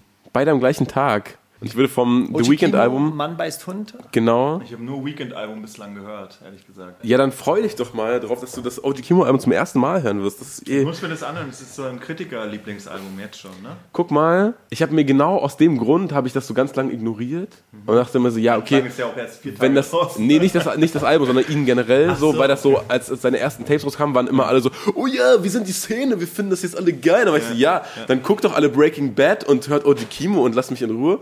Und dann irgendwann so, habe ich das dann so, so wie ich auch Breaking Bad drei Jahre später gehört habe, dann Ja. irgendwann so Anfang letztes Jahr mal reingezogen und war so, Alter, das gibt's gar nicht. Wie krass ist der denn? Das ist ja, so schreibt man doch nicht auf Deutsch. Das ist, das ist ja unfassbar. Der ist ein krasser Rapper auf jeden Fall. Das ist ein super krasser Rapper und das Album von ihm jetzt ist auf jeden Fall das konsequenteste, was er jemals gemacht hat. Also das ist so wirklich ein Guss, wie so ein, wie so ein Kurzfilm eigentlich. Und der, der Track, den ich spielen möchte, ist äh, Töde. Das ist so, da kommt er dann zurück in seine alten Blogs und wird so konfrontiert von jemandem, der so sagt, ey, du hast uns hier zurückgelassen, du hast uns alle verlassen, du machst jetzt mit unserer Story aus unserem Viertel, machst du jetzt Cash und wir sind immer noch hier und bleiben zurück und bla. Äh, super krass geschrieben. Ist auch, glaube ich, so, so sechs, kredibil. sieben Minuten oder so. okay. Ja, hau rein. Macht Spaß. Und von The Weeknd würde ich gerne Dawn of M, das ist das Intro von dem Album. Ja, den fand das ich auch gut. Nur eine, eine Minute 30 oder so, aber da, was für Akkorde da sind und wie er singt und das ist alles so fett und ich liebe Ist auch den. schon wieder so, wie hat es The Weeknd eigentlich geschafft, irgendwie der bessere Michael Jackson zu werden? Oder? Was ist da eigentlich los? Also er ist ja wirklich, finde ich, so eine 80er-Ikone mittlerweile von den Voll. Sounds her, wie er singt und so. Ich, und dann ist er gleichzeitig auch immer so ein bisschen so, so leicht pervers, was er so an Lyrics hat, ist ja immer schon so Ja. ein bisschen so, wenn du das jetzt auf Deutsch singen würdest, wärst du auf jeden Fall wahrscheinlich nicht Platz 1. Nee, es ist immer schon sehr, sehr destruktiv und sehr toxisch, so klar. Die Diskussion hatte ich mal mit einem Freund, als, als so dieses ganze äh, Leaving Neverland Ding rauskam. War er so, ey, guck mal, warum gehören jetzt nicht einfach alle Michael Jackson Songs The Weeknd, der nimmt die nochmal neu auf und alle Ja. können die mit coolem Gewissen hören. Ja, ja, so. safe. Ja, weißt du? safe. Bis in zehn Jahren rauskommt, was The Weeknd so. Für Sex Dungeons im Keller hatte. Ja, und dann lag keiner mehr, weil alle wussten es. Und keiner hat was dagegen gemacht. Leute, das ist richtig kacke. Wie geil ernst du das jetzt nochmal Ey, ich hab, Wie so ein Vater, der total. das ist echt, Leute, Gewalt. Also Leute, das ist richtig kacke. Kinder ficken ist wirklich kacke. Das, Das ist wirklich nicht okay. Nein, for real. lacht ihr jetzt Kinder äh, sind drüber. Aber das sind alles Sachen, die kann man verhindern. Die, die muss man nicht machen. Man muss nicht scheiße sein zu Leuten. Das ist richtig. Man kann ja seinen Spaß haben, konsensual, ist ja alles machbar, aber man kann sich nicht dran aufgeilen, irgendwie Minderjährige abzufüllen oder irgendwie Leute äh, aus Abhängigkeitsverhältnissen irgendwie zu benutzen. Das macht man einfach nicht. Man macht auch nichts mit labilen Persönlichkeiten. Das muss man doch irgendwie checken für sich. Eh, eh. Danke. Nee, und da gibt's. Weißt, Nee. du, weißt, du- weißt du, was mich daran noch ärgert? Selbst wenn diese, diese Crackheads das nicht mehr selber checken, Da gibt's Manager, Anwälte, Agenten. Jetzt schaue ich da aber auch dich an. Da gibt's Mitarbeiterinnen und Mitarbeiter, die denen die SexpartnerInnen zuführen. Und das, die gucken alle weg. Und die müssen doch einfach dann auch sagen, Junge, hör auf. True. Mach das nicht. Oder ich mach da nicht mit. Ich fahre die Groupies nicht ins Hotel. Und das Aber ist doch da- nichts, wo dann Spaß flöten geht, weil Aber da musst du wirklich mal John Niven Kill 'Em All lesen. Ähm, weil der sozusagen diese Michael Jackson-Geschichte quasi wie so ein Spin-off zu Ende erzählt hat. Und das ist wirklich großartig beschrieben, wie sozusagen die ganzen Manager ihn immer dazu treiben, dass er doch noch mal eine Tour macht und ihn doch noch mal mit Drogen vollpumpen, damit er irgendwie seine ganzen 100 Millionen Schulden bezahlen kann und so weiter. Ich will jetzt nicht, äh, will jetzt das Ende nicht leaken, aber dieses Buch äh, beschreibt es, diese, diese Perfidität, weiß nicht, ob es das Wort gibt, ähm, sehr, sehr gut. Also das kann ich wirklich nur empfehlen. Es ist ein grandioses Buch. Es gibt ja dieses Buch, womit er quasi berühmt geworden ist, dieses Kill Your Friends. Ah, von diesem A&R, von diesem A&R, der sozusagen Ja. über Leichen geht, das kennt ja, so jeder. Und John Niven hat ja auch so tausend andere Bücher geschrieben, die richtig geil sind. Äh, zum Beispiel Gott bewahre auch irgendwie, wo Jesus wieder auf die Erde geschickt wird und äh, irgendwie so die Welt retten soll und dann in so einer äh, America-Casting-Sendung landet, weil er Gitarrist ist und so das alles übelst ausartet. Auch richtig geiles Buch. Aber da guckt sie, liest dir mal, äh, liest dir das mal durch. Es ist auch wirklich sehr rabiate Sprache, also wird die gefallen, Steiger. Und es beschreibt das, was du gerade eben genannt hast, sehr, sehr gut. Was ich sagen wollte, als du gerade gesagt hast, äh, so aus Abhängigkeitsverhältnissen immer schwierig, weil, aber wenn du auch ein Artist bist, von dem, weiß nicht, 100 Leute Team leben, es Naja, gut, wir müssen diese Strukturen, ich meine, das hat ja viel äh, auch damit zu tun, die Leute müssen ihre Brötchen verdienen, äh, schlucken dann irgendwie alles Mögliche Man sollte einfach alles dezentralisieren, was es oder, gibt oder auf der gucken Welt. Dann halt, gucken dann halt weg. Nein, ich meine, solche Verhältnisse müssen wir natürlich generell aufheben. Ja, oder Ah, treiben die Leute da rein? Also ich meine, Ja. guck dir doch, also diese Amy Winehouse-Doku zum Beispiel beschreibt es doch auch, also bei ihr auch sehr gut. Sozusagen eigentlich gar keiner so wirklich daran interessiert war, dass sie irgendwie sober wird, ne? Das ist schon krass. Kapitalismus abschaffen. Können wir das rausschneiden, bitte? Kapitalismus. Kapitalismus abschaffen lassen. Okay.